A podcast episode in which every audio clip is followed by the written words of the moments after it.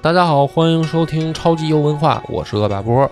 我是野人，我是小朱，今天我们厉害了啊、嗯小朱老师什这个么？呕心沥血。怎么你们也开始叫上老师了？哎，我觉得有的时候这都有真的文化就是嘛咱们互相应该不要那个老装大傻子。就这个金花说那话对，恶霸波老师，哎，这个该有的时候该该亮手艺的时候是吧？该该互相咱们这个吹捧一下的时候，还是要吹捧的啊。嗯所以小朱老师今天比较厉害，要给我们带来这个重返未来一九九九，怎么又重返了？对，就是、再重返一次重返重返重过一次返一次啊嗯，但上次就很有文化，上回就很有文化，啊这回就这种更写有实文化了。更有文呃主化。主要是这个游戏出了一个新版本，嗯手游嘛。啊这个新版本叫什么呢？叫《洞穴的囚徒》。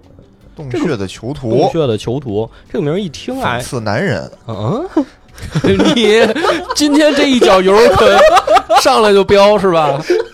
洞穴的囚徒吗？ 我操，你可以的，我你可没以有的想到啊。野哥，你可以的。 今天我没有进入战战战备状态，突然被他偷袭了一手， 现在就摇摇说然着进说入着，说着说着，小朱老师 好突然像进入状态，嗯，就是这个名字，啊就是他一听就是化用了柏拉图的一个故事，他的一个典故，然后包括这个新的版本里也有很多不少古希腊这个哲学家的故事。嗯，嗯其实它就是一个讲哲学的故事。所以今天小朱老师就给我们讲讲哲学。上一次咱们借着这个一九九九的《看板娘》十四行诗聊了聊十四行诗，对，聊的是文学。对，对这次借着这个洞穴的囚徒聊一聊古希腊的哲学。我看谁还说咱们超游忘了初心，咱们这个个克莱登大学哲学系的这个校友没在呀校，没在，对吧？我看现在院长在那个自己的底下都写上了备注，克莱毕业于克莱哦据登说哎大写这学。个能火， 嗯，之前有期确实有朋友留言说，咱们不是要超级游文化吗？对最近节目有点没有文化，好多期说我们不聊文化，今天咱们就聊聊文化稍微补一下啊，稍微填上一些这个文化的坑。嗯，前一天，其实主要啊，是我们节目是穿插着来嘛，大家也能听出来。对呀就主讲人不一样嘛，我们是对传统曲艺为主，嗯捎带着有点文化的部分。对文化的部分也不能忘了传统曲 艺对啊，咱们传统曲艺的活还是得凿瓷实了， 你不能不能疏忽啊。嗯哦这个节目一开始先承认几个错误吧，就是上一期讲一九九九的时候哦，嗯，啊，说什么《长恨歌》不押韵，这个有听众指出来了，很严厉，说嗯你这是哦胡说啊！对我很明显就是胡说八道。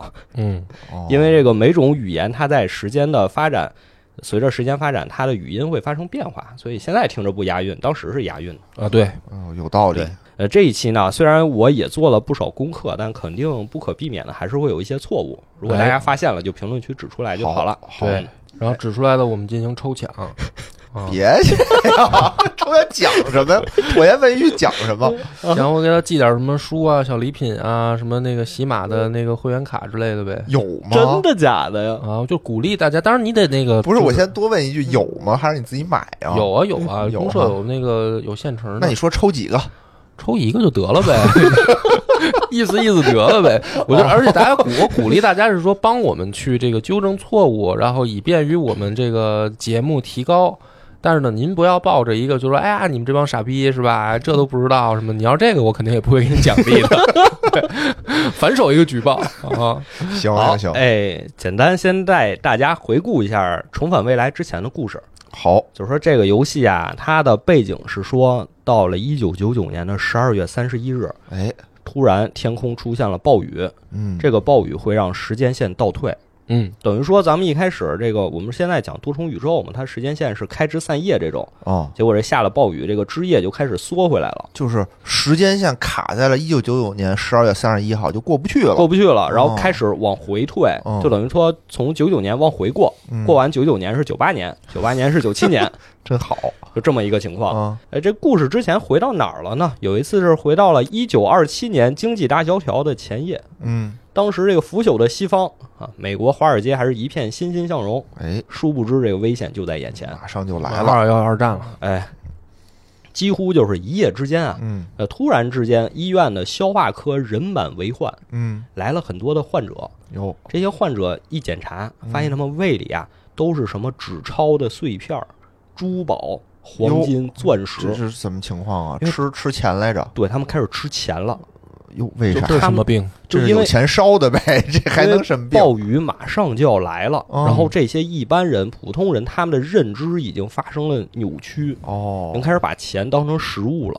我这开始这拿已经钱疯了做食 物，已经疯了，这就是疯了。嗯已经疯了。比如那个什么，呃，捆捆一捆的美钞当成韭菜，嗯，哦把这个金子当成火鸡就开始吃，咬吃完不了动吗？咬不动啊，啊，牙硌掉了，吃完了嗯呀就去医院了，哎呀，然后医院就人满为患了嘛。嗯哦，这时候我们的主角叫维尔汀，嗯他代表的是基金会，他们想调查的就是说这个暴雨到底是怎么回事儿，嗯我们为什么会一直倒退？嗯，所以他们就来到一九二七年，就嗯说：“哎呦，现在怎么这样了？”嗯就发现了我们的大反派嗯叫重塑之手。哦这个重塑之手他想干的是什么事儿呢？嗯就是他们这里面的人啊，都是一些神秘学家，嗯就是我们可以理解成《哈利波特》里的巫师，嗯他们都是一些巫师，因为他们想的是什么呀？随着人类科技的发展，嗯科学的力量越来越重要，这嗯，个神秘学这些巫术越来越不重要。有道理，你就看《哈利波特》里的世界嘛，对啊，这个魔法协会都只能这个隐姓埋名，就是啊，那个魔杖哪有枪好使啊？嗯，是吧？一把这个乌兹干的干掉伏地魔，问嗯题不大。对，所以说重塑之手希望时间回退，嗯，退到没有科学的年代，让他们这些神秘学家重新掌握高地，哦，就格林德沃那一套。明白。我们神秘学家得团结起来嗯啊！确实也是这样啊，因为你想，一九九九年的科技倒回到一九二七年，很多设备其实都已经用不了了。嗯，很多东西都是这一百年才发明的。对啊，人类科学确实遭受了很大的打击。是就是即使连这个基金会，他们也得依靠神秘学家的力量去调查这个暴雨。明白。所以主角团和这个反派在一九二七年就发生了一次大冲突。嗯，但是打完之后呢，我们是惨败，惨就是败主角团惨败，有就是没打过人家。然后休养生息之后，发现哎，外部的时间已经倒退回了一九一三年，又往前了。又往前倒对退，倒回到一战之前了。倒回到一战了。对，就是一战快要爆发的时间嘛。嗯呃，这个世界虽然在暴雨中会时间会倒退啊，嗯但是他们也发现有一些地方是不会受到暴雨的影响的，嗯，就是他们基金会的总部。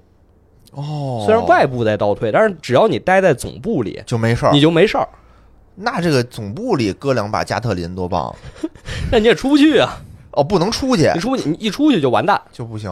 啊！当时有人就是说，他们有这个出去调查的成员，嗯，在暴雨来临之前没回来，已经到不行总部门口了，有马上就要进总部了，嗯哗，暴雨就来了，整个人就是血管就全都变成电线了。有，只有一只手进了总部大门，所以以他这个人尸体就只剩一只手，这么恐怖吗？这个游戏无名指上还戴着这不订是一个婚网戒指。这不是一个，这不是一个全年龄段的一个网游吗？怎么这么恐怖呢？我听着，所以这就是暴雨恐怖之处。哦，基金会就发现，哎，那哦为什么这个重塑之手他们的成员能在时间里穿梭，他们在外面就没事儿？嗯调查就发现，他们有一个面具，嗯，他们戴上一个面具之后，就能在暴雨里随意穿梭了。哦，哎，主角团就说：“那我们得找找这面具是怎么回事儿啊？”对，我们抢抢俩过来，对他们就去之前重塑之手，他们有一个小基地，嗯在那里就发现了面具。嗯，一调查，哎呦，里面确实有一种神秘的成分，可以让我们免疫这个暴雨。嗯，当时大家都特别高兴，说这个帮了大忙了。是啊，结果除了这个面具，还有一个什么东西呢？还有一个收音机，收音机话匣子，还有一个对话匣子，啊一个收音机。这个收音机里面传来的电波呀，啊你听那个新闻，嗯，不是一九一三年的新闻，那是是一九九九年的新闻。哟，这是一个能时间穿越的收音机，这个收音机它收到的这个信号是暴雨来临之前的那个时间线的信号，哇，这高科技了嗯我们啊，还延迟了。所以大家就猜呀、嗯就是说，那给这个收音机发信号的那个地方啊，就是一九九九，应该跟我们基金会的总部一样，嗯，也不受暴雨的影响，有道理嗯有，道所理以他们那儿也是一九九九年。嗯说那大家就说，那我们得去看看这是一个什么地方。嗯，于是，这个洞穴的囚徒故事就从这儿开始展开。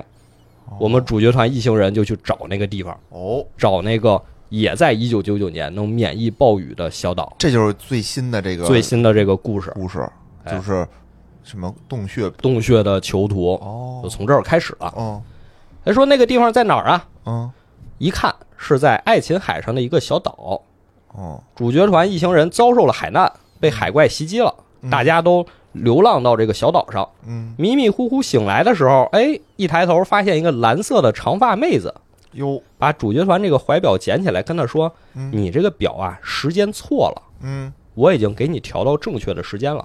嗯，”我们主角威尔汀拿过来一看，调到了二零零七年，哟，不是他这表还能显示年份哎啊？电子他表。这怀表可啊牛逼了 我当时也挺纳闷了， 啊！二零零七哎年，这哟呵这说明什么？说明现在二零零七年了，说明这个岛没受暴雨影响，对对而啊且时间还在正向流逝，自从一九九九年第一次暴雨过后，就嗯正向的时间流啊，已经过去了七年，哦，到了二零零七年哦，八年啊，到了八，宝贝儿 年，对，这个数算不过来，可有点丢人。十二月三十一号嘛哦，你得按两千年可算以嘛。可以可以，那维尔汀就得说那了解怎么回事啊，哦，就问这个蓝色的长发的妹子，就是人生三问：哦，你是谁？哎，这是哪儿？嗯你要是干什么？嗯，这妹子说呀，说你都不是人话，这不是很正常这人吗？生三问咋不是文人话呢？不是就这个妹子呀，嗯哦这个妹子她的回答呀，哦就跟维尔汀问的对不上，嗯对哦不，上。她说我叫三十七，啊，这活我瓷实，相声里有这段子啊。您贵姓啊？我刚吃饭。啊传统曲艺对终于又上来了，啊不是她其实也在回答问题，但哦是她那话呀，你又听不明白。嗯，说我叫三十七，嗯，他不是问你是谁吗？他说对啊我叫三我十，叫不三十对上了吗？但是谁的名字会是数字呢？那不有十四行诗吗？猪重八，那还有怎么解释？那边有十四行诗，我就不能叫三十七那吗？还有一个猪呢，他还有一个姓儿啊，哦，他这个人连姓儿都没有，他没有姓儿说我就叫三十七。反过来问嗯你叫什么？嗯维尔汀说那我叫维尔汀啊。嗯，这妹子说：“不是，我问的是你的数字，不是你的名字，哦，有编号，有编号报呗，幺幺零八九七五七。。所以这个妹子的她她的世界观是说人都是代号”对，啊。哦她说什么呀？只有不了解自己本质的人，嗯，才会用毫无意义的语音符号来指代自我。那应该用什么呀？嗯她觉得我们都是了解世界本质的人。嗯，哦我了解这个世界本质啊，就是数字，有哦，道理，所以她用数字来有指道理代自己有道理，零和一嘛。对不是我，比如说说小猪，哎对吧？世界上有那么多有上成千上万个叫小猪的，嗯你就得报你的身份证号。以后咱们开场就报你身份证号是什么，然后才能定位到你是这个人，是这个道理。嗯不会重复。哎，不会重复。所以这个姑娘我喜欢，就是能有看透事物本质的能力。那要是这样，是不是长点儿啊？对吧？你这身份证十多位 呢，就记呗，记呗，关键是这也不好记呀、你们就是真这么报，谁能记得住 啊？确实记不住，确实 记这不个住三是十吧？七还是比较好记啊。哦，俩那人说就明他这儿没什么人，你像他这他超不过一百个人呗，啊，对，也超有不过一千个人吧。啊，超不过一千个人。哦嗯，俩人就聊啊，嗯啊就知道了，说这个妹子呀，她在这个小岛上，他们的这个学派嗯叫阿派朗学派，啊，这是一虚构的吧？我没听说哦过这学派，啊这哎历史上好像没有半虚构，半虚半构。虚构，说这叫阿派朗学派，哦，说他们啊就认为数字是宇宙的本质，数字，数字是宇宙的本质。每个人在成长过程中都逐渐能发现自己灵魂的那个数字，然后就用这个数字取代自己那个名字了。呃，自己灵魂里还有一数字。就是他看你这个人的本质啊，比如你她那个女孩的本质就是三十七，就是三十七，三七二十一，哪儿来的三七？ 3721还乘法怎么还出来了？二十一嘛，所以它的本质其实是二十一。哎，所以就从这儿开始啊，这个故事里的哲学梗就层出不穷。哎，我先问一个特别啊粗浅的问题啊，就哎哲学是什么？什么哲是哲学学？哲学就是零和一嘛。啊 啊你！是在开车吗？ 对啊， 你是零还是 一？乖乖站好是吗？不是，什么叫哲学？就我一直很好奇这个这个哎我觉得就是万万学科所有学科的终极形态。当时是这么说的，啊，就是对啊，哲学叫第一科学，哎，我我就听都不叫嗯明白了第二科学。啊，我就这块我就听不懂哦那我了。记得咱们好像有一嗯这我期就节听不目懂，了。佛爷讲的，好啊像正经的就给咱们讲了一下什么是哲学。哦，佛爷是怎不么是是不是说录的过这么一期？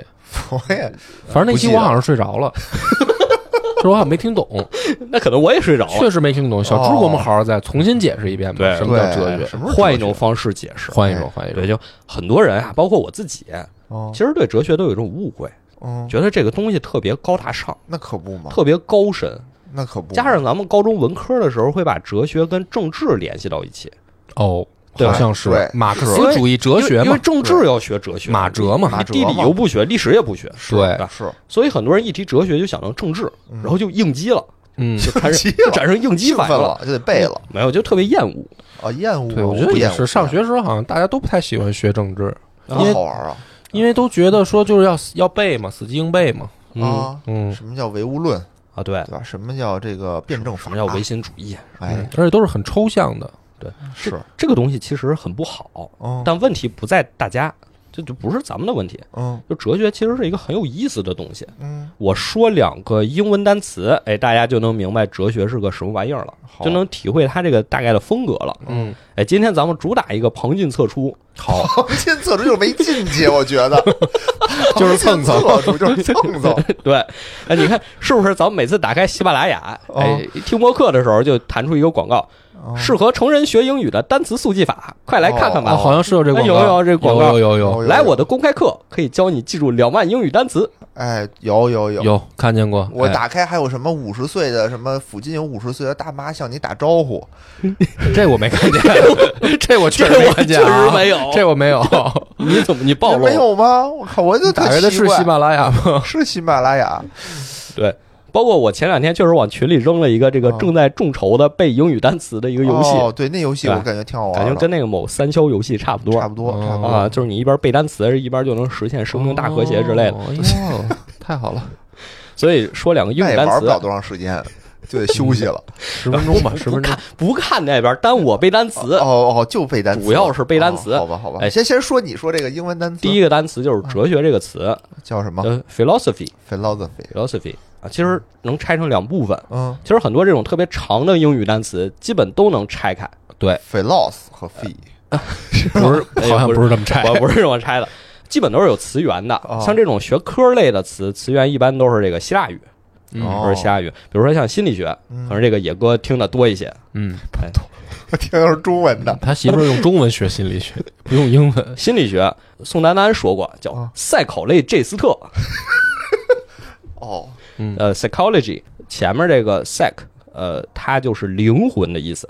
哦哦哦，这个 logy 就是 logos 是什么什么道理，什么什么的逻辑，哦，嗯就是嗯给你讲灵魂的道理，灵魂的道就就是心理心理学，学，哟呵，高级了心。理学。嗯这哲学呢，前面这个 philosophy 前半半部分是爱的意思，嗯，后面的 sophos 是智慧，爱的爱的智慧，爱慧智慧，爱智慧，爱智慧。爱智慧，所以，哦所有爱智慧的行为，你都可以把它归结成哲学。哦，又点儿意哦思，嗯就这个很就是玩脑子很呗快，对对对，哲学家波哥，我玩玩错了，之 前对吧？我这就是玩哲学，啊哲这学事儿家多高级，对对。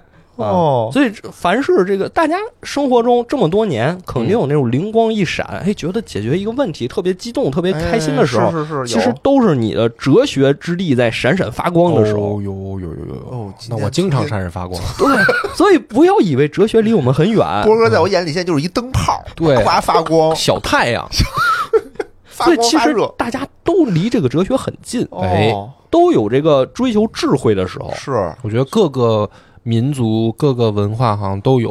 对比方比如说，那你要这么说，那这个佛学其实也是哲学，没错啊，宗教嘛，对吧？智慧道家也是哲，当然了哲学嗯当然了，都是嗯都是哲学嘛。哦另外第二个词，哦哎，就更简单了，哦叫 school ，school 学校学校学校。嗯又是有一个我们讨厌的词汇，那 school 这个词啊，原本是什么意思？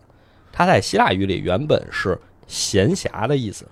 哟，哦啊闲暇就是你有、这俩不搭着呀，就是我去了 school，我是肯定没有闲暇 呀，那反反了义，词啊，这个逻辑反了，哦是你先有闲暇，我你才才去 school 上学校。对，哦哦，有道理，因为古时候嘛，人们都是在对对地对里对从事劳动啊，你要赚钱养家呀，你要糊口啊。嗯嗯只有说那些衣食无忧的人，他们才去想这些问题，才有这个闲工夫去学校，哦才去思考，才去学习哲学或者说其他这些东西。嗯有，道所以这理，个词原本意思是这样的闲的才会去学习，啊，就是嗯就是闲的，明白明白，你就能听出来，哲学不是一个追求说我解决什么问题的东西，他就是一个闲的时候，他不想想写。想事儿的时候，对吧？对，嗯哦，现在社会很多人都特别焦虑嘛，对，就说希望看看书，嗯，能不能看这个经典里有什么能解决我现在困境的这个办法？哎对，听播客，对吧？嗯听播客提高自提升自己，学习这个身心灵，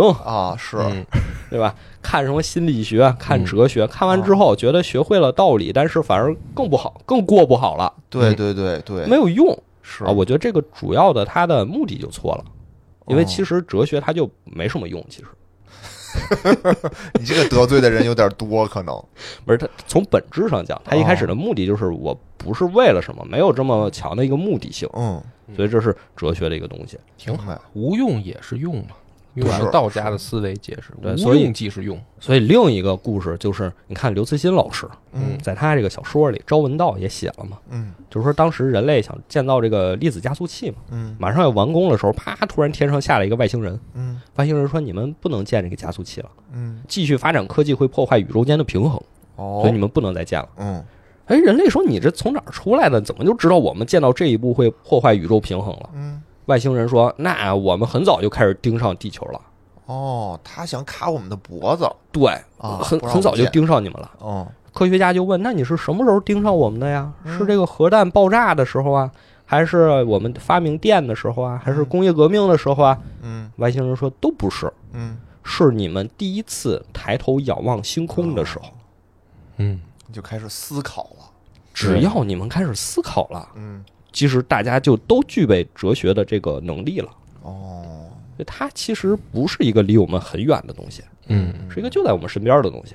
包括后面这讲是的，你大家定义的哲学， 可以今这天么，我们重新定义哲学，也不是我但你定说义的的有嘛。道理，我我是吧我反正愿意相信你说的这个啊，我愿意因相为信你说说的这个我们能听得懂，对， 就其他人说的什么什么科学之母吧，什么这个那个都嗯太玄了，太悬了听。不懂。对对我觉得这个解释比较透彻。对，就是我们都有闪闪光的时候，思考的思考，对，思考爱智慧。哎，所以回到这个故事里，这个嗯阿派朗学派是个什么东西？哎，为什么他们又说人的本质是数字？对啊，这个咱们就得从古希腊哲学一开始诞生的时候讲起了，哦，其实也不远。嗯，从这个哲学史的意义上讲啊，第一个仰望星空的，嗯就像《朝闻道》里外星人说仰望星空的，第一个这个人是谁呢？嗯，叫泰勒斯，哦，泰勒有斯啊记载的仰望有星空记载了。哦，基本上所有写哲学史的书，第一页写的都是泰勒斯都是啊，都是他。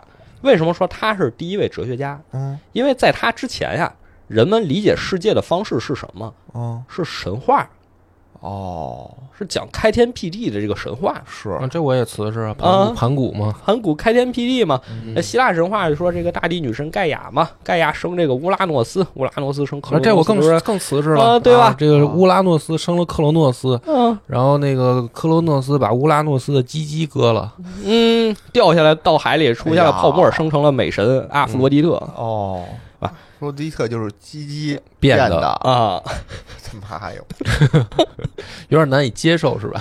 有点恶心，就是你看希腊神话这一开始这批神嗯都是自然现象。嗯比如说乌拉诺斯是什么呀？就是天空。对嗯，克罗诺斯是什么？就是时间。哦，宙斯是雷电，嗯然后海神波塞冬是大海，嗯，都是自然现象。是，你再往下，他们下一代的神嗯，就都是社会现象了。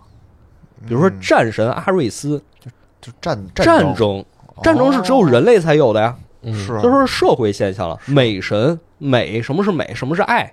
哦，这都是人之间对对的对事儿啊。是，然后包括雅典娜，智慧女神嘛，对还有赫尔墨斯小偷之神、商人之神，这都是人之间才有的活动。对对嗯对，所以你就发现，其实或多或少，当时的人们是在用神话来解释人之间、世界之间、社会之间明白的这些事儿的。对嗯但是泰勒斯是第一个开始从逻辑上追问这个世界是怎么一回事儿，就是他哦，不用神话了。他问的什么呀？他说：“什么是世界的本源？这个世界一开始是怎么来的？哦，是不是挺哲学的这个问题？对嗯说世界嗯嗯一开始是怎么来的？我们从哪里来嘛？他的观察是，呃，是从水里来的。这个就开始扯淡了。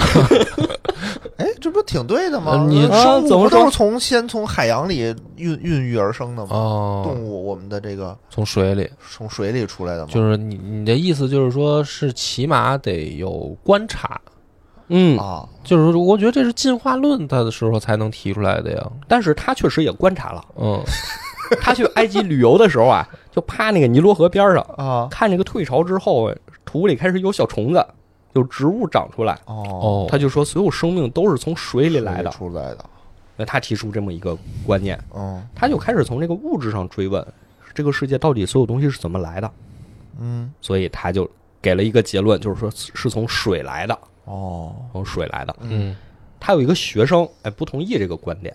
嗯，这个学生叫阿纳克西曼德，他说：“你这说这个不对，有为什么？你说水是世间万事万物的本源，嗯但是水是一个看得见、摸得着的东西，嗯它是一个有形之物。嗯你这个有形之物得是从一个无形之物、更抽象的东西演变过来的呀。有道理。所以他觉得水不可能是万物的本源，哦，得是一个更抽象的东西。那是什么呢？是道，哎，啊，没错，是吧什么？这没不错是咱们中国哲学就这么，咱们就说是道啊，道哦生一，一生生二二，二生三。对那啊，什么是道呢？三生是不是万物吗？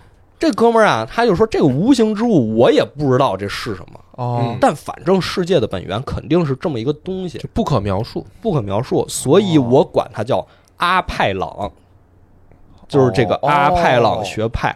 世界的对本嗯我源管它叫阿派那朗，哎搁我们这儿就叫道教呗，道家呗，在咱们这儿就是道。道家。嗯，哎，阿派朗，这个希腊语里就是无限的意思，他觉得这是一个无限的东西，哦所有东西都是从这儿来的。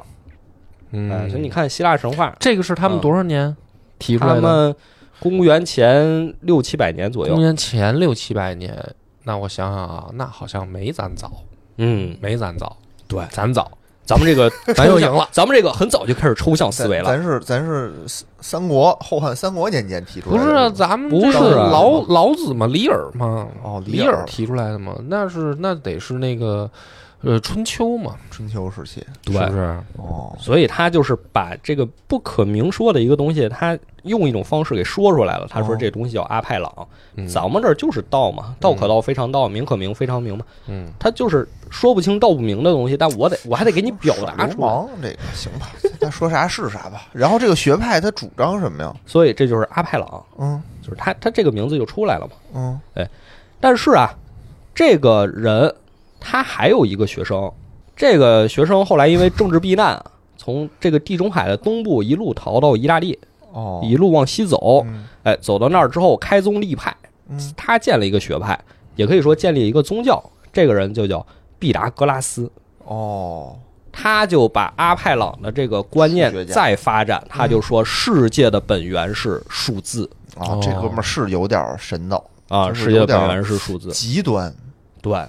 就是说，他不光是一个哲学家，他更有点像一个宗教领袖那种感觉数，字嗯教就是嗯数字教，嗯所以就跟这个游戏里一样。还真是你看，哎还真是这，一说我叫三十七，他觉得三十七是他本质的这个数字嘛，嗯其实就是毕达哥拉斯学派那那一套。对嗯，后边你能看出来，其实都是照着那个毕达哥拉斯搬到这个游戏里的。哦，他也根号二把人杀了吗？啊，对对对。 当时啊，这嗯个罗马时期有一本书叫《明哲言行录》，就哦，记录着古希腊时期这些明哲先贤他们的故事。嗯哎，他在前言里就说，这个毕达哥拉斯是第一个自称是哲学家的人，哦， 之前的嗯前面人那些都是疯的，嗯，嗯他是自称自己是哲学家。嗯，明白，所以，这个洞穴的囚徒哦拿毕达哥拉斯学派当例子，还挺有意思的，嗯嗯，因为他们是自称哲学家，然后流传至今，就是在游戏里哦流传到一九九九年这都一岛的哲学家啊，哎呀，对，一岛一岛都是哲学家都是这个毕达哥拉斯学派，我天哪，他们游戏里叫阿派朗学派嗯嗯阿派朗学派。哎，《明哲言行录》这本书就特别有意思，嗯，它记录了这个很多哲学家生平嘛，其实也不光哲学家嘛，还有什么梭伦、哦呃改革的这种人物。是，他这本书第一卷第一个人介绍就是泰勒斯，嗯就第一个哲学家嘛。后面第八卷开始嗯介绍意大利这边的人，第一个介绍的就是毕达哥拉斯，哦，所以你就能看出这两个人在哲学上的这个分量，分量而且你能看出这分量多少就取决于这个写了多少字。字儿越多越重呗。呃，有些哲学家写一两页就过了，嗯泰勒斯写了十页哇，那有的写说啊明，亚里士多德也才写了十页，哦，那挺厉害的，但是这个毕达哥拉斯写了将近二十页，事哦儿多有事就儿。说明这个人很重要，嗯很重要。这毕达哥拉斯他最推崇一个东西叫什么？就是数字嘛。嗯他觉得数字是万物的本源。是他说：“你们前面说那些什么风啊、水啊、火呀、土啊，都不对，都都不对，因为那些东西啊都是自然界里有的一个东西。哦，但是我说这个数字是自然界里没有的东西，嗯，这还真是哪儿来的数字？你你对自然界没里有找不到一个数字，没有，但是你万事万物又都有数字。是比如说，他发现哎音乐里也有数字，嗯，对呀，你按什么比例弹奏这个歌才好听，对对对，音乐里也有数字。建筑里、雕塑里也有数字，也有这个人物什么比例啊、黄金比例啊，这些都有，这嗯雕出来东西才好看。甚对至天文里也有数字，没毛病，哇，对吧？嗯各个星星它的轨道之间有一定的比例，嗯，而且后世也确实通过这个比例能算出来新的这个太阳系的行星。是嗯是，哦，这他这个想法就很厉害。好不好看，对于我们这种直男来说，就是怎么就数字就美，嗯，看三维就能发现了数字之美，嗯哦，也有道理。是不是啊有道？理你看看这么一解释，是不是通俗易懂？你对，看就你不是说越大越好，你对啊得符合比例符。合比对例啊。你你看啊，现在咱们经常会用到的什么刷脸、嗯人脸识别，它怎么识别？它其实也是把你的五官给你数字化数字化啊，哦，是的这个也是，也是怎啊么。数字化呀？就就就是你你比如说眼眉间距啊，对然后你的那个鼻子、嘴的那个长度啊，它就是每一个人其实都是有细微差别的。哦，就是你脸上有多少个特征点，他才能识别出来。对，然后就是你每个人的这个特征点，就虽然你长了变老会变老啊，然后会化妆啊，但你这特征点不会变嗯，哦，啊，然后他会给你肯定是给你抽象出了一段数，最后是数和数之间进行比对，它不是拿图和图对，说我看了就跟那个悬赏令似的，我看这边儿嗯长得差不多，它肯定不是这样的，它一定是都给你数字化了，哦，嗯，所以这个回到游戏里，我们的主角威尔汀想要上岛，嗯但是这个三十七啊，这小姑娘就不让他们上，哦，不让他们上，说呀，只有整数和分数可以上岛，嗯，但是你们这个小队里啊，有一个无理数不能上岛。他怎么知道的？他能一眼看一个人，把人看成一串数。没错，哦他跟死神做了交易， 嗯，能看见这个人剩余的寿命。哦不是，啊哦，就是他能一眼就看出你这个人，你灵魂的数字是多少。哦，嗯他说你们这个小队里有一个人他是无理数，谁呀？所以啊不能上哎不岛。能上岛因为这他们小队里有一个小姑娘叫星 T 啊，哦我也星 T 特特别喜欢一个角色是是，是就游戏最开始那对个。对对，他是我我那个就是离开学校太久了，你还得受累给我解释一下无理数是什么来的。无理哦数，派无限不循无环限小数不，循环小数就叫无理数哈啊、嗨想起来了，想起来了，真是离开学校太久了。OK、哎 OK，这个小姑娘是捏踏了海盗电台的梗，就哦，特别有那个六十年代英伦摇滚那个范儿。对对对，三十七说她是无理数，不能上岛，嗯，还得要把她扔到海里去。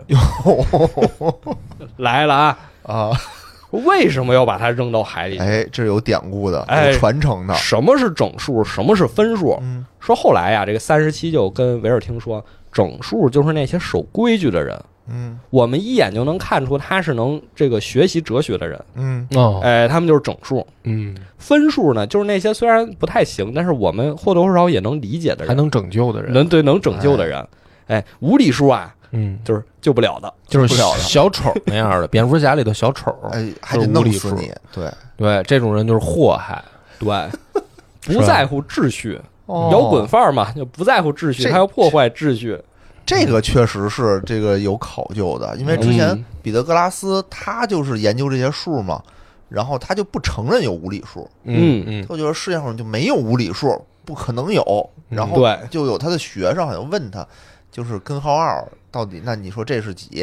哎， 然后一气之下就给他弄死了。嗯因为啊，毕达哥拉斯他是发现了勾股定理，嗯他是西方先发现勾股定理的。嗯，哎，大家都说这太好了，嗯，勾三股四选五。哎，对，有学生就问了，老师，我画一个三角形啊，嗯，两个直角边边长都是一，哎，那它斜边是多少啊？对，大家就开始算呀，算半天算不出来，，嗯整数也不对，分数也不对，嗯，怎么办？解决不了问题，就解决提出问题的人， 把这个学生扔到了海里。嗯，哦，真惨，啊这个史称数学史上第一次大危机大危机，啊！就是毕达哥拉斯他们对这个数字是非常迷恋的，嗯达到一种那种宗教的我程明度白，了。。都是处女座 为什么处女座嗯就处女座都这样啊？啊？是吗？就啊，就是受不了那个不规则，那个就是不怎么说呢？就是我不能，我都不知道怎么形容，就是但这个规则是他自己定的呀，关键是啊，对吧对啊，是就啊是两个直角边是一的这个三角形，在自然界它就是存在的，就是只不过存在的你你这个人规定嗯说不能有无理数，但嗯其实无理数是存啊是在存的。在的。嗯，对，就是很多人都是这样，就是我不知道应该怎么解释，反正就是这样，我就爽。就是哦就是，如果是我是我认为我生活在一个只有整数和分数没有无理数的世界，我就会莫名其妙很爽就，规矩，就是规矩。就这个你还真别觉得说，因因为我不知道有没有人不理解这种人啊，可能有我吧 不。太理解，有有点理解我不对有吧太那理种解，比如有段时间，我经啊常一打开手机，发现是十一点十一，哦，你就爽我，就觉得就暗示了我的单身身份。一打十一点就零是一，嗯，也差不多。就是这样的人，他一般都是具备一些理想主义的人。我给你举一个例子啊，嗯你比如说我们上学的时候听过那个法国大革命，哦咱们学过吧？法国大革命的时候，我们历史老师跟我们讲，就是说他有比如说什么雾月政变，嗯哦，然后什么那个风月什么对是吧？那些就是他不是把十二月它分成那个。对对对月份我们以为是分成不同的那个用纸袋嘛，什么哦风花雪月这些嘛。后来我就记不住啊，哦嗯我就记不住，我就说为什么你十二个月你还要用这个什么雾月、什么风月、哦对啊花月，你就直接一二三四不就完了吗？嗯然后我就发现这帮法国人是真他妈浪漫，嗯他把时间一定要用十进制去计算，哦哦，就是咱们现在是什么呢？是按照自然规律计算，嗯就是六十秒为一分钟，对，六十分钟为一小时，然后十二小时，呃，二十四小时为一天，嗯然后三十天为一月，是然后十二个月为一年，对吧？嗯那为什么是这样呢？它没有一个规，就是没有规律吧？它从数学上来讲，没有一个说规律，它是按照就是地球的自转公转，对然后切分出来的时间，嗯就是说我们是按照一个客观事实去既定了一个时间的规则，对吧？嗯但是他们那会儿法国人定成什么呢？就是说十秒必须进化成一分钟，十分钟就叫一小时，嗯然后十个小时就叫一天，非得是十十天就叫一个月，哦十个月就叫一年。哦，他就必须要用这样的方较式劲就是哦较劲、强迫症嘛。强迫症。这帮人就是就是所谓的那就是不行嘛，就不行我还嘛，这样，对，你对这毕达哥拉斯也是这样吗？不是，你看他说一这个数，一象征着理智，哎，一象征着理智，嗯因为它是理智最基本的数。哎，一，二呢嗯象征着意见，为什么呢？一个人的意见，因为二他觉得摇摆不定，怎么怎么就摇摆不定哎我了？也没看出 来。哦，你再你再慢点说，我嗯我慢慢理解。我现一在象征着理智，一象征理智哎二象征着意见啊，就是这有有道理。啊，怎么道理？因为有二了就是分歧了，要么大家都是应该一嘛，就是像孔子说“吾道一以贯之哦哦，”，对吧？但是你非得来一二哦，意见，你对我有意有见，意见，四呢？四和九这俩数啊，嗯，他说叫象征着正义，四和九这是为什么呀，因为这是二和三的平方。二和三，咱也不知道他为什么这么那想，不就是意见更多了吗？ 他觉得嗯二二是意见，他意觉见的得平衡二是第一个偶数，哦三是第一个奇数，哦所以这俩的平方象征着正义。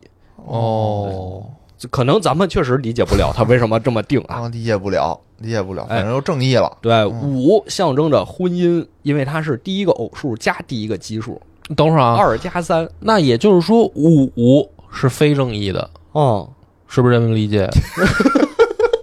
对吗？你不能这么理 解，你不能这么，啊你不能哦反不着能理不解，能反着理解，对啊，对不能对反着理啊解，OK，你继续，啊。十呢，象征着圆满，十象征就跟圆这满法，国人一样，因因为巡巡回了，因为十等于一加哦二加三加四，呃，反正哦，它人是一加二加三加四，哦所以呢，为什么加一块儿就就圆满了吗？咱也不知道，咱也不敢问，嗯。哦问了可能就也被扔大海里婚姻之前。婚姻之前再的就是圆满。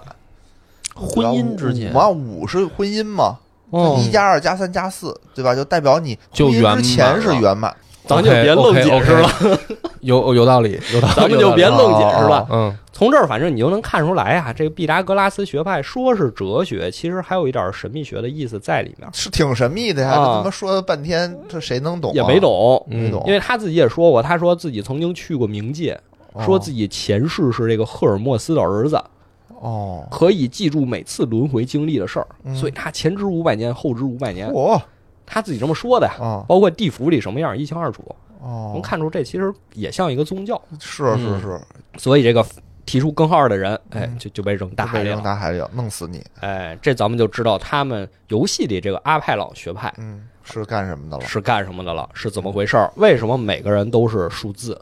这三十七啊，就是说这有个小姑娘，她是无理数，她不能上岛。那我怎么办呢？哎，大家好说歹说呀，是给她劝住了，嗯就哦说这都我们都是一起的，让她上来吧，是，她保证不闹事儿。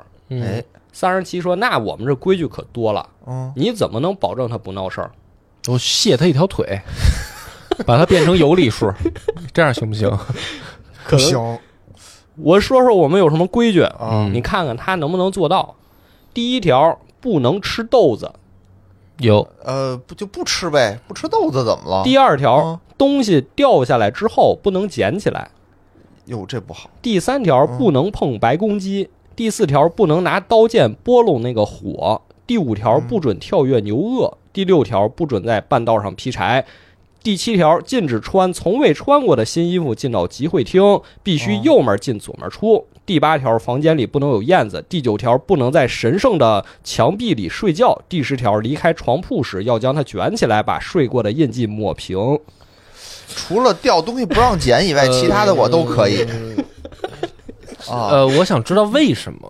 你是不是？你听着，天上一脚，地上一脚。对啊啊，哦，但其实啊，游戏里提到这些都是照搬的历史上毕达哥拉斯学派真实的这个信真念，这样，真这样，哦你理解不了为嗯什么这。邪教嘛，还有白公鸡是什么玩意 儿？邪 教这个哦，啊还真是，你这么一说就你对说了。说简单解释几个，嗯，第一个说为什么不能拿刀剑拨弄那个火，为什么呀？他说的是不能激发统治者的怒火与骄傲。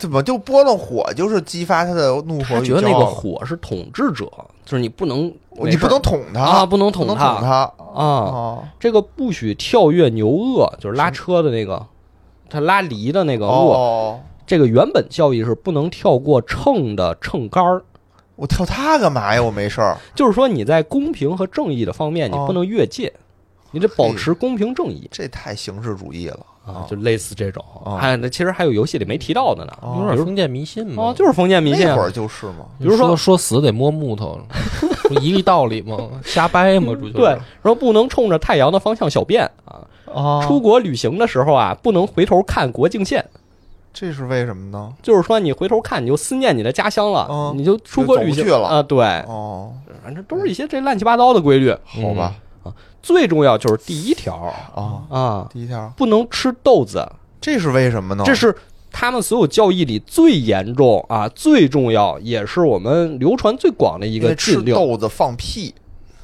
太聪明了，真的哇，啊你一真下的就猜着了啊。一下就猜着了。真的啊，这真的这不就是汾河湾吗？这这活儿我辞职啊， 汾河湾嘛，孙悟空大战猪八戒嘛，岳云鹏唱过 呀。不是切大骨吗？哦，切大鼓，对对大对，五嗯，为什么不能吃豆子？啊，说这个希罗多德最早是在他的书里写了，说埃及人不种豆子，嗯，可能这事儿是被毕达哥拉斯给学去了。他认为豆子不洁净，因豆子为不洁净不洁净，就是因为吃豆子放屁。哦，他觉得人最重要的是灵魂，你放屁等于就说把灵魂给放出去了，哎那也不能打嗝，啊，嗝就嗝出去了。对哟，哎，你看我这会举一反三吧不？能举一反吃三豆子，哦你，吃豆子你就把灵魂排出体外了，你这嗯对灵魂有害，不行，哦所以不能吃豆子。那为什么不能规定不能放屁呢？他为没什么说不能放屁哦， 为什么放屁是允许的，啊， 但是不能诱不能诱导对放诱屁导的事儿。哦，懂了懂了不懂了，能吃懂了豆子哦还是讲道理的。啊。嗯，还有一种说法啊，哦说因为这个豆子成长的过程中，它特别像男性和女性隐私的部位，哟，这你看，咱们没有在这个乡间地头观察生没有看活过，没看哎哇你过。看这个怎么就像了呢？哪种豆子？我先听听是哪种豆子？豆子嗯他说所有豆子子都不行，都不行都不行。茴香豆，啊，你想那个豆蔻，豆那个蔻哦状况哦哦，茴香中间有个缝儿，蚕有豆，个缝儿哎，他觉得这不行，这不行特别像，这他这不是就是心眼儿看不脏得啊，看不得拿看不得脏东拿西，走哎呀，还还不行。啊，嗯还有一种说法是这个， 哦但是也有一种比较科学的说法，嗯说毕达哥拉斯作为他们学派的创始人呐、他的体内缺乏葡萄糖杠六杠磷酸脱氢酶。所以呢，哎，简单来说啊，就是吃豆子之后会引起溶血性贫血。哦，所他以有病，哦他有哎病，所以他觉得他自己吃了这东西就有问题，就对，难受，嗯他就说大家不许都吃豆子都，不能吃，啊，这个解释还是比较讲道理的。但是咱也不知道这个是怎么提出来的。啊，就是他猜的呗，猜的呗，我觉得就是后人反推呗，就是说这人吃这东西不耐受，嗯解消化不了，所以对他认为别人吃也不合适。不是，哦我觉得就是说，他觉得我如果只有我一个人不吃，那显得我很特殊，嗯，对吧？那我怎么才能让我显得不那么特殊呢？我就说大大家家都不别吃吃，哦，对吧？就显得是我神圣，我还高瞻远瞩了呢。而且这毕达哥拉斯啊，嗯死就死在不吃豆子上。哟，为什么呀？哎，说有一天这个仇人追杀他，嗯他带着学生啊，就逃到一片种着豆子的菜地，嗯，他就死活不肯从中间穿过去，我不吃不行，我张着嘴从那儿穿过去啊，不想碰，啊不想碰，碰都不想碰都不能碰，哎，就在这个旁边被人抓住了，哦当场就宰了，嗯打就死死了。他一个哲学家，就是怎么那么那么大仇呢？跟人 家就是 你想啊，你说这个无理数就给人扔海里头，那是哦，那不是确实也是，那那确确实实挺招人恨的。也许是那个专门种豆子的这个这个豆农民奴 豆豆奴 奴，我操故意给他引诱过去，对，我弄死你，让你啊他妈让大家都不吃豆子，大豆都滞销了，救救我们！ 嗯，我这个岛上只产豆子，这就是毕达哥拉斯的一生啊，哦这也就是他的学派。啊就他妈这玩意儿能写二十多页呢， 那其他那些人得多无聊啊！好吧，哎，这就是他呀。回到游戏，啊，是维尔汀上岛之后啊，嗯就跟这个三十七说说我们为什么来这儿，嗯因为我们调查到说你们这儿也不受暴雨的影响，哦，想跟你们聊聊这个事儿，得聊聊，聊聊。这阿派朗学派一听啊，就说那我们就开一大会呗，嗯就召开了公民大会，嗯就和雅典那公民大会一模一样，嗯大家要进到这个议事厅啊，嗯进去讨论。进去之前还要发誓，说我哦进去我要保持沉默，那我进去干嘛？就是不轮到我发 言，哦我不说能话，说我话哦就举手说 不话。破坏会场纪律，有道啊理，有道理，在开大会的时候啊，这个嗯维尔汀发现身边站着一个人，嗯，就是刚才说的反派的重塑之手的老大，哦，他也在这儿他也啊，在这儿，那怎么办？不是这弄怎死么他？回事儿？赶嗯紧动手！对啊，哎，十四行诗为了保护维尔汀，直接动手，这就坏了规矩了，因为你发誓不说话了，我不说话，我就没动手啊没，逼逼啊，没逼没逼吵我着动 你手得啊念咒语啊，嗯哦你得用魔哦杖，拿出魔杖，你得念咒我语打啊，刀捅他不行吗？嗯，没有就坏了规矩了。坏了规矩矩了，，嗯，这阿派朗学派人就特生气，嗯，就说我们要赐他鸩酒，毒死十四行诗。哦，哟呵，是哎，这维尔汀心想，这就没别的办法了吗？没有了吗哎？三十七说有，嗯，就是我们展开一场大辩论。如果咱哦们辩论完，你能把全场半数以上的人嗯都说服，让他们同意不处死十四行诗，嗯，咱们就成功了吗？哎，这有道理，可以还是这其实挺文明的，这其实就是古希腊这个风俗嘛，嗯就说很多事情其实都拿到公民大会讲上，理我们辩一辩嘛。是，嗯你听着是挺讲理的，嗯但这个辩论一开始你就发现，哇，根本就不讲理，哦，都给维尔汀听傻了。嗯，虽然看似很有逻辑，但实际句句都没有逻辑，每一句辩论啊都踩在你意想不到的位置上。那说明人家有辩论技巧啊，人家打在了你这个意想不到的点上，哎，比如说会场吧，站起来一个男人嗯，他说我叫四十二，哎，他的数字是四十二， 42我要四十二。请问十四行诗，嗯你这个犯罪了的人，嗯你的数字是什么？十四，十四行诗傻了，说我没有数字啊，嗯我还没有数字。嗯，四十二接着说，没有数字你就不能进入真理的殿堂，所以今天你所有的 辩论发言都无效，立刻执行死刑。听懂掌声，下播。 哦，就上来就就釜底抽薪这招，对吧？就从底下说你没有辩论的资格，对哦哦，对吧哎呦，还是你连野哥逻这么辑一都解没释，有我听懂了哦，你是都没这有玩逻辑这一招儿你，没有资格跟我辩论，对嗯，啊，没证儿。这个对三十七说那不行啊，这是对威啊尔汀，我就上岛的呀，我们都已经成了好朋友了。嗯我来说两句，嗯说上次呀，咱们处死人是因为有一个外来者他吃了豆子，嗯，那今天如果我们杀死十四行诗，那不就等于说在大会上发言打破沉默这个罪过嗯，和吃豆子的罪过一样 了吗？吃豆子是我们啊这么教派大罪过最罪大恶极的事儿，嗯我们才处死刑。所以打破沉默呀，咱们不应该处应该轻一点儿，应该轻一点儿量刑应该有一个等级区别。没今错儿不就杀了个人吗？这有什么呀？怎么能跟吃豆子比呢？嗯，是吧？对，哎呀，这个太严重了。哎呀，这时候他又站起来一个男人啊，嗯，他数字他说我叫二幺零嗯哎，呦，二百多了。啊，一开口就是一种一口东北味儿，嗯，干啥呀？谁谁让你这么辩论的哦，啊？辽宁省的嘛，二幺零嘛。二幺零，他说吃豆子的刑罚是把人丢到海里，嗯，嗯，打破缄默是赐他一杯毒酒，哦，杀法不一样，杀法不一样。对、哎，量刑虽然听起来一样，但是让你死的时候受到的痛苦不一样，对哦对吧？还就是说应，该赐一毒次酒比这个淹死是要仁慈一点儿的，是吗？因为你死得快啊。淹死，你想，你可能半天死不了啊。我可嗯能死不了，我可能游走了，我可能还能活呢。我这毒酒喝完，我他妈玩儿死啊！哎，，你这么一说好像也是 啊。三十七又说了，但是这两个哦惩罚落点都一样啊，都得死啊。对 啊，嗯，二幺零说不是，你说这都不对，嗯，反正大家辩论都是这个风格，你就哪儿都不挨着哦哪就儿。根本就没有说他到底有没有罪，对，嗯，哦都是围绕这些辩论。维尔汀都是是听傻了，啊。三十七拿着胳膊肘怼他，说：“哎，你说两句，你说说两什句。么？咱走 吧，这么变态的，咱撤吧。”哎，维尔汀说：“你们前面说的很对，哟，说因为十四行诗它没有数字，嗯，所以没有数字的人，按照你们的教派规矩，他是不能站在真理世界的面前的。嗯他认识不到真理，所以他也无法冒犯你们的真理，哦所以他没有罪。哎，这个有道理，嗯，无招胜有招，啊对哎吧？你说我没有资格，那我不知道，我无知者无罪嘛，对呀、对吧？然哦后这好像听起来更讲道理一些。结果这四十二又生气了，嗯，说你维尔汀也没有数字，你也所以你说这话也也无效，哦也，无效，以彼之道还还施彼身。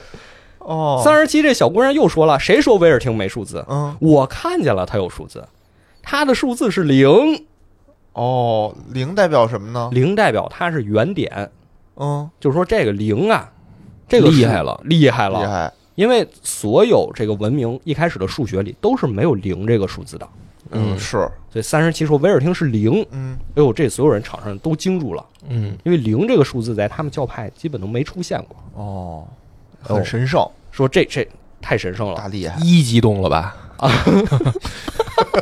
一是不是有点激动？这会儿，这游戏接半没有天我就没开这 个车，还是被波儿哥开出不，来你了，啊应该开这个车，我不行，啊等着野哥开这个 车。抢先一步，那不行，你们不是因为这个游戏啊，这个这个特有意思。说一个游戏外的事儿，啊因，为这个一九九九前两天发了一个调查问卷儿，嗯就是说玩家希望看到我们官方出什么类型的那个游戏外的内容。嗯，嗯，好多人填的鬼畜，哦 好多人填的鬼畜，官方就真做了一个鬼畜。哦，鬼畜内容就是三十七小姑娘在前面说维尔汀是零，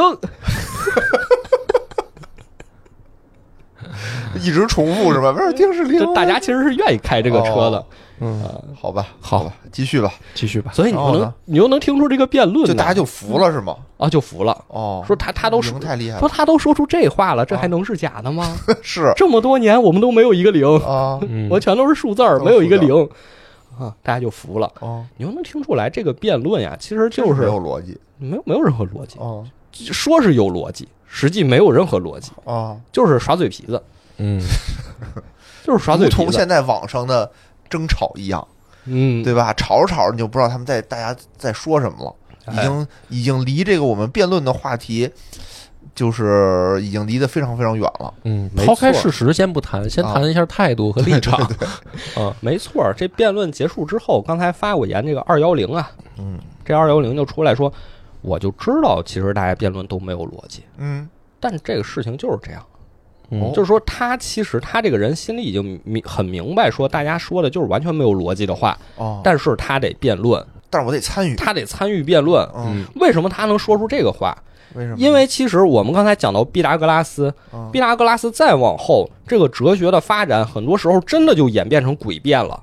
哦，是包括当时这个雅典民主的兴起，大家都开公民大会，那就是谁嗓门大，谁能说得好，谁辩论的好，嗯大家就听谁的，嗯，真的就变成这样了。是，就哲学已经变成这种无意义的文字游戏了。嗯哦哎是，虽然一开始提出诡辩的人可能他有一些想表明的态度，但是大家后面在传这个技巧的时候，真真的就已经技变巧成这样，加入的有时候就走形了，就像真的就已我经们变成这样子就了。像我们的魏晋时期的清寒之风就是这样。哦，最后我们是在那儿比姿态，然后比谁狡狡猾去抓住这个语言别人的漏漏，洞，但是并不是在辩辩论实际的事情了。就跟现在互联网上一样嘛，对吧啊？你对变点什么不就是这样吗？就开始抓你的漏洞。就是特别像院长每次提前叠甲，事儿还没说呢， 叠五分钟甲，对吧？就就这个意思嘛啊哦有必。要，有必要。嗯，对，而且当时这波人还这个沾沾自喜，哦他就是我们才是厉害正经哲学家，他们管自己叫什么呀？刚才说哲学家不叫爱智慧吗？哦，他们不叫爱智慧，他们说我们就叫智慧的人，我们就叫智者，我们就是智我慧本们就质是智慧。哦，我们就是智慧。哎呀，这柏拉图当时听了可就生气了，嗯，就说那我可称不上智慧，我只能叫自己爱智慧的人。这时候他就该登场了。嗯，所以你看，柏拉图写的很多东西，他老师苏格拉底的话，其实就是很多时候都在对抗这些智者，都是在哦。破除你们这些光凭口才就能辩赢别人的这个想法那不，他老师就这样吗？啊！对啊，这不叫以彼之道还施彼身嘛。哦，所以当时的整个社会氛围就是这样，就是哲学啊，包括呃游戏里还提到这个陶片放逐法什么的，嗯我们之前也讲过嘛，是《奥德赛》那一期，就是说都变成打击异己的工具了，嗯它就不哲学了，就离那个追求智慧、爱智慧这件事儿越来越远了，越越来来越越远远了。嗯柏拉图说：“那到我这儿，我得正本清源一下，嗯我来讲讲到底这个世界应该是什么样子的，我们应该用什么方式去追求这个智慧。” 嗯，哎，这就是我们的竹林七贤所提倡的回归自然，回归本性。哦就是你不要在那儿装逼了啊！哎，都对得上，对，全都对得上。嗯，刚才说毕达哥拉斯这个书里写了二十多页，嗯，柏拉图可是在书里单独给他开了一章，嗯这一章只有他一个人，哦柏拉图。哦，真厉害。嗯哎，游戏里也提到了，嗯游戏里还有另一个角色呀，长得特别清秀，嗯特别清秀，他数字是六嗯，啊，特别六这个六人，六六，对，嗯嗯六六就是学 老六六就是阿派朗学派的首领，哦，他们首领世世代代都是六，都是数字都是 六。嗯六都六，哦数字都是，因为他们觉得六是一加二加三，就也很圆满。六哦，也就是说，六等于既等于一加二加三嗯，也等于一乘以二乘以三。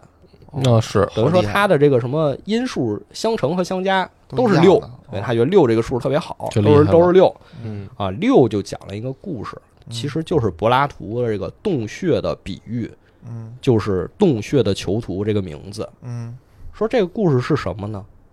就是说呀，我们所有人啊，咱哥几个都被困在一个山洞里，嗯然后手脚都捆着，嗯脖子也捆着，动不了，转不了脑袋。嗯我们只能看到山山洞墙壁上的影子，嗯我们背后有火苗，火苗照透过我们在墙壁上投下影子，嗯我们只能看到影子。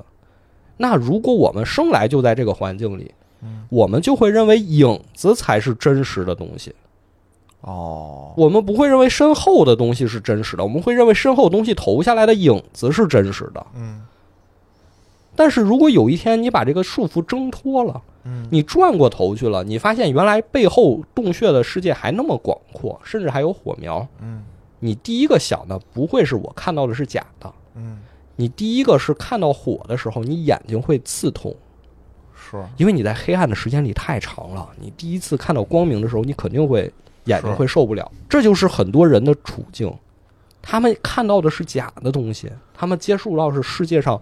只有表面的那层东西，但当你告诉他们真相的时候，他们第一反应不是说相信这个真相，而是去质疑它。哦而因为且它会引起生理不适。对，因为你这个真相打击到了他之前以为是真的那些东西，明白嗯，很深刻。然后当这个人看到火之后，适应了火光，嗯他想顺着洞穴爬出去，嗯见到太阳的那一刻，嗯他知道这才是真实的地面上的世界。嗯，他第一个反应也是太阳会刺痛他，哦，就是说你在追求真理的过程中啊，你是被一步一步刺痛的。嗯火光会让你痛苦，你爬出去会让你痛苦，见到太阳还会让你痛苦。嗯但是为什么我们还愿意去爬出去呢？嗯，因为我们想看到这个世界的真相。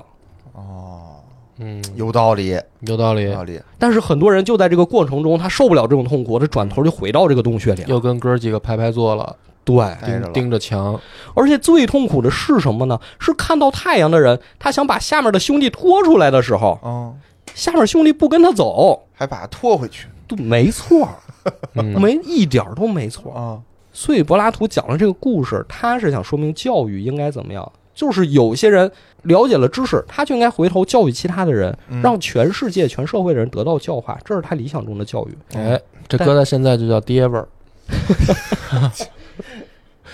但现实就是，有的人他压根儿就不想接受这些教育，他是就沉溺于眼前的那个影子，嗯嗯，他甚至连生活的火光都不想看一看。嗯，那怎么办呢？所以你呐喊，鲁迅先生说的好，哎呀，我要呐喊，哦，所以你看这个游戏到这儿出现了几个角色，其实代表的就是刚才我们讲，呃，哲学发展过来这么长时间不同人的想法。嗯，哦这个二幺零，哦他想的就是智者嘛，就是我只要是辩论能赢了你，我就可以这样子。是嗯是是，这个六想的就是，那我得追求更高的，我得看见太阳。嗯嗯，但是我们这个三十七小姑娘，她就更高一层，有他想干嘛？她想做看了太阳，再回过头来救所有人的那带个的人，人。没错。那嗯所所以还有后这个后面怎么办了呢？就是咱们这个十四行诗后来十丧尸后来就得救了，得救了，没哎没毒没喝毒酒，没喝毒酒，哦，而且三十七也和维尔汀聊开了。嗯就是三十七，他们其实这个岛一直有一个程序，就是嗯就是他们能监测到这个暴雨什么时候来，嗯但是这个程序出错了。嗯三十七就觉得我这个计算这么精确，怎么可能出错呢？嗯维尔汀告诉他，其实你没出错，嗯，是因为反派啊，重塑之手他们提前行动了，哦，他们早了两天，不是你计算错了，哦是他们导致你的这个结果错了。出了有有人为的干预，有人为干预嗯，哎，所以等于说大家就把这事儿给说开了嗯啊。所以你看，这个三十七啊、六啊、二幺零啊，他们都是哲学家，但他们在探究哲学的路程路途上嗯，选择了不同的道路。哎呦，真复杂。对，嗯我觉得这就是这个故事展现给我们的。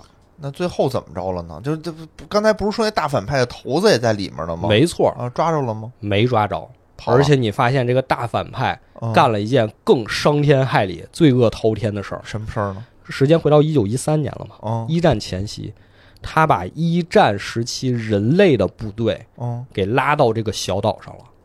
哟他想借助人类的手去哦占据这个小岛上，控制小岛不受暴雨影响的那些物质。哦这个故事到这儿其实就结束了，嗯，就这一章就这一结章束就结束了，了哦，到这里就结束了。还听着挺刺激。所以你看整个故事，我觉得他讲的里面这些梗讲的就是不同的人在面对哲学的路程上会有不同的选择。嗯而且其实有一个人其实没有说，嗯这个人是岛上唯一一个有名字的人，嗯他叫索菲亚，嗯其他人都是数字啊，只有他有名字。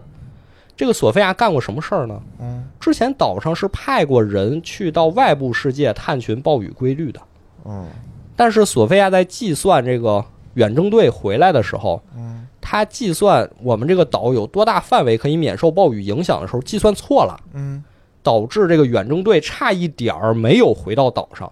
哦，所以岛船上的人就全被暴雨影响，都差一点没回到岛上，是就就没回就来，没回来啊。就眼瞅着那船已经开过来了，嗯，暴雨突然落下，没了船上所有人都变成几何图形了，哦。都变成什么三棱锥啊，什嗯，么正方体啊哎，呀，都变成这种东西了。所以他对自己又特别自责，哦，他就说我就不配走进哲学的殿堂，有有，你看看这不就不左配了自己吗有数，嗯对，我不配不有配有数字编。号。嗯三十七把他的那个数字装在瓶子里拿给他，他直接扔了。哦，他说什么呀？真正的智者，他指的应该就是三十七。真正的智者会在得知真相后返回洞穴，嗯帮助那些身负铁链的同胞们。嗯但是我不能原谅自己。嗯，他说我只能是那个无知的囚徒，哦，但是三十七是那个折返的圣人。嗯，嗯，我会被真理碾碎为尘土，哎而呀他因此熠熠生辉。哦有啊左了，啊，对啊，这个对对自己犯的错误非常的内疚，嗯，对，但是十四行诗最后劝说了他，嗯其实就是用一句话：你不能因为这个错误而放弃了你自己的生活。嗯嗯，所以这个索菲亚最后也是重新振作了，嗯回到正常的生活之中。我觉得它代表的就是我们所有玩这个游戏的玩家，嗯，我们其实就是索菲亚。为什么？为什么它叫索菲亚？因为前面讲哲学，就爱智慧，智慧这个词就是 Sophia。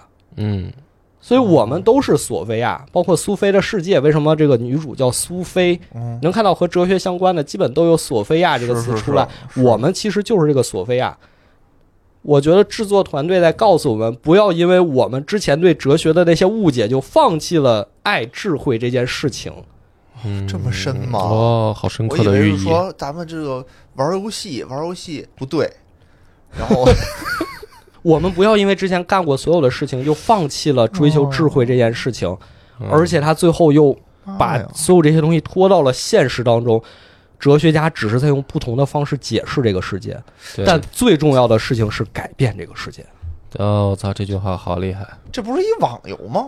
啊！对是这啊网游为什么这么深刻吗？哎还是你制作组有还文是你这个解读的这么制深刻？作组有文化嘛，肯定是吧？那大家这么多人玩儿，他大家明白吗？就是如果不听这咱不们是解需要解听释超的人 话，吗？啊，对啊，大家这能不是需要能看明听白我吗们来解读嘛？是啊，哇塞，这个是有点深刻的啊，嗯有点深刻的，也不知道讲了这么多，大家有没有听懂？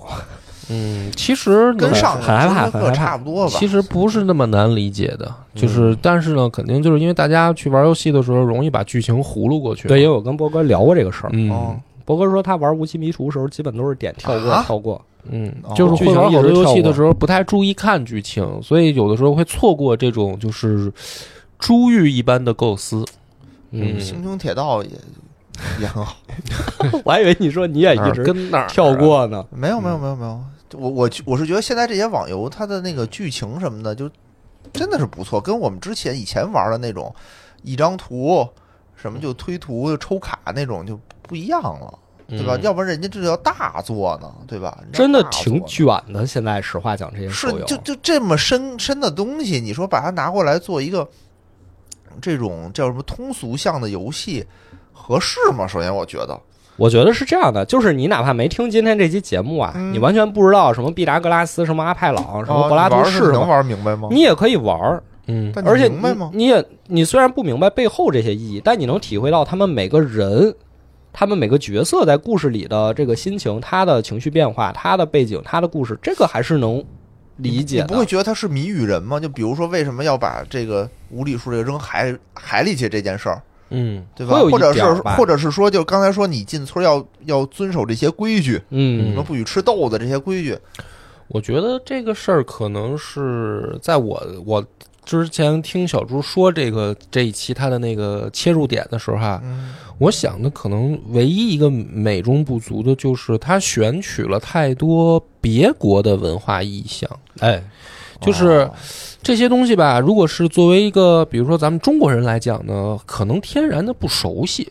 啊就是是是你没有办法勾连上，你比如说，你比如说他说啊，这个人叫索索菲亚，啊，我你哪儿可认识能没有我认识啊直接去联想对到对对 philosophy 这个事儿，对对啊，他应该，我觉得最好啊，就是说，今后假如说有游戏公司啊，或者说想想做创作的人，可以你参考说，你用本民族或者本文化语境里的一些意象，比如说这孩子啊，嗯这孩子就叫就叫秋，哦啊，大大奔头，哦，对吧？什么意思啊？什么意思就？孔老二吧，就你 你他说一些话，然后他说我是第一个自称为儒的人，哦，不不不敢，我觉得啊，就是有尤点其是咱危们险国家的这个嗯危险，就有一大帮子那个跟你不讲理的人过来跟你。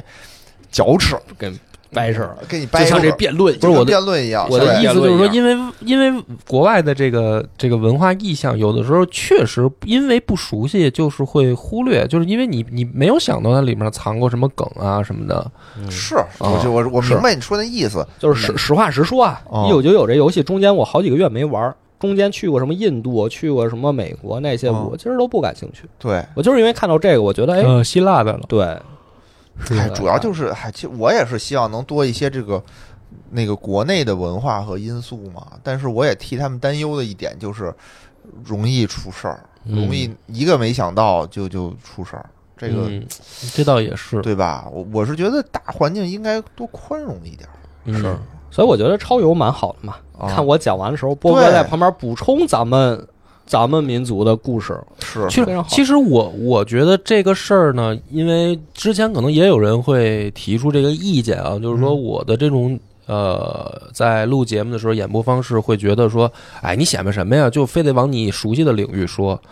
嗯、其实不是，是因为我我理解很多别国文化，嗯，去记它的时候，我是要在自己的文化体系里去找对应的，我才能哦记住。哦，就比如说你说一个什么毕达哥拉斯也好啊，柏拉图啊也好啊，苏格拉底也好啊，嗯然后呢，我呢得在我的脑子里找一个中国对应他的人嗯，然后这个人我才能记得住。就是你今天跟我说希腊，我是这么记；你明儿跟我说印度，我也是是这么个记方法；你后儿跟我说日本、北欧什么，你都我都是这样。就是我在我的文化体系里，能不能找到一个人跟他特别像，嗯然后我就记住他了。嗯嗯，嗯就是是因为可能也是学语言的吧，就是学语言本身也是这样，就是我们记好多单词也是去照对应的记，就是哦我如果愣记，就是说，呃，愣去背，那个是特别痛苦的，而且也是特别难的。哦我只有用这种方法，我才能记住很多事儿。